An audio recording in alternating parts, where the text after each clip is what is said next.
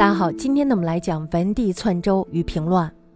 周呢灭了北齐之后，随即呢就与南方的陈发生了冲突。陈呢自武帝建国，因为他有丧乱，所以呢国内是非常的不安定，地方豪帅拥兵割据，叛乱时期，武帝呢根本就是顾忌不暇，没有功夫一一讨伐。于是他就采取了一个政策，叫羁縻政策，这就是怀柔政策，取誉优容。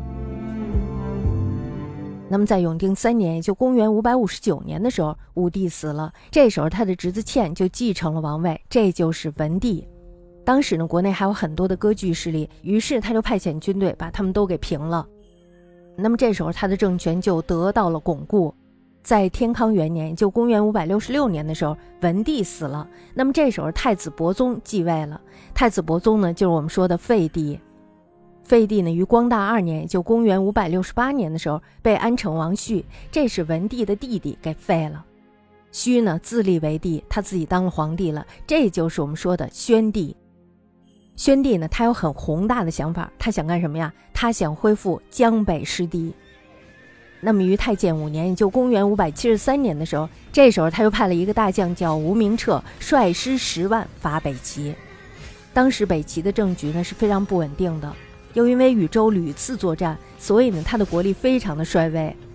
因此呢，陈的军队一出，江北诸郡呢，这时候就一一的投降了。北齐的淮南重镇寿阳，也就是今天的安徽寿县，也被这个吴明彻给攻下来了。那么到九年，就公元五百七十七年的时候，北齐灭亡了。宣帝呢，于是就想趁势攻下他的徐州还有兖州。他觉得这个吴明彻呢，非常的能征善战，于是呢，又把吴明彻给派了出去。那么到第二年的时候，陈国军队呢就围了彭城。大家知道这个彭城呢，就是今天的江苏铜山县。当时呢，齐地已经都被周给占了。这时候呢，周一听说陈国的军队把彭城给围了，于是呢就赶忙派遣王轨去救彭城。在这个彭城这儿呢，大败陈国的军队，而且呢还把这个吴明彻给擒拿了。十一年，就公元五百七十九年，周国的军队呢攻下了寿阳，而且进取陈国江北之地。陈人呢没有办法，只好划江而守。至此呢，陈朝就过上了朝不保夕的日子。但是呢，因为周的新主非常的慌乱，所以呢，暂时挽救了陈的厄运。周武帝呢死于宣政元年，就公元五百七十八年，太子赟这时候就继位了，这就是宣帝。宣帝呢，他的性情非常的放纵。那么在他继位以后，他诛杀重臣，为国政于东宫救辽正义。大家要记住这个正义啊，正义非常的有用。那么第二年的时候呢，宣帝传位于太子产，他本人呢则自称为天元皇帝。他的这个行为呢非常的乖谬，因为平时都是别人争夺皇位，没听说主动让出皇位的，所以呢闹的是朝廷上下举朝不安。他有皇后五人，最先立的这个皇后呢就是杨后。杨后的父亲大家知道是谁？就是杨坚。据说呢他是东汉名臣杨震的第十四代孙。那么他的五世祖杨元寿呢，于北魏初年的时候，曾经在武川镇任司马。武川镇呢，就是今天的内蒙古武川县。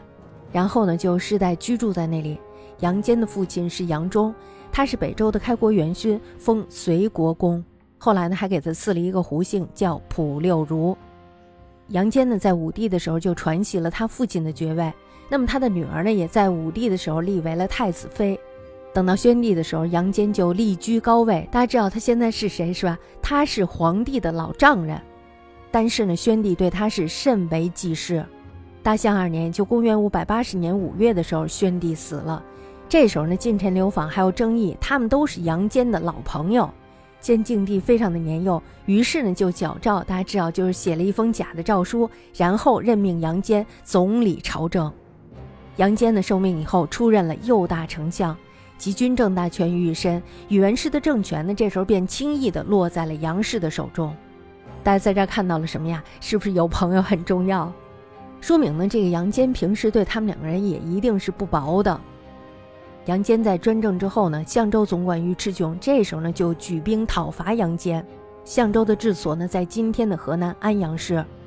关东诸州这时候一看相州都来讨伐他，于是就纷纷响应。继而呢，允州总管司马萧南也起兵讨伐。这个允州的治所呢，在今天的湖北安陆县。还有就是益州总管王谦也相继起兵。益州的治所呢，在今天的四川成都市。这时候杨坚一看，好家伙，你们对我有多大的意见呀？是不是？至于这样吗？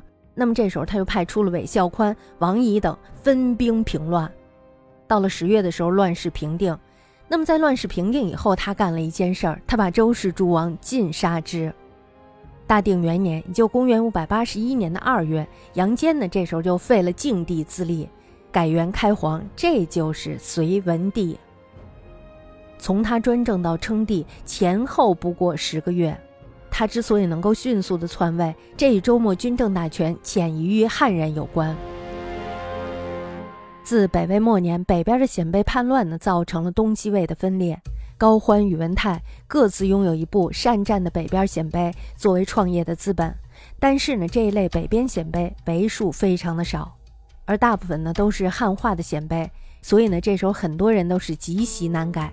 大家要知道，北边的鲜卑也是会老的呀，是吧？所以呢，当代代更迭的时候，北边鲜卑就越来越少。那么这些身被汉化的鲜卑不认兵士，那么在后来东西经常作战，而鲜卑的官兵呢，这时候就开始不复应用，因此呢，这时候就不得不借重汉人。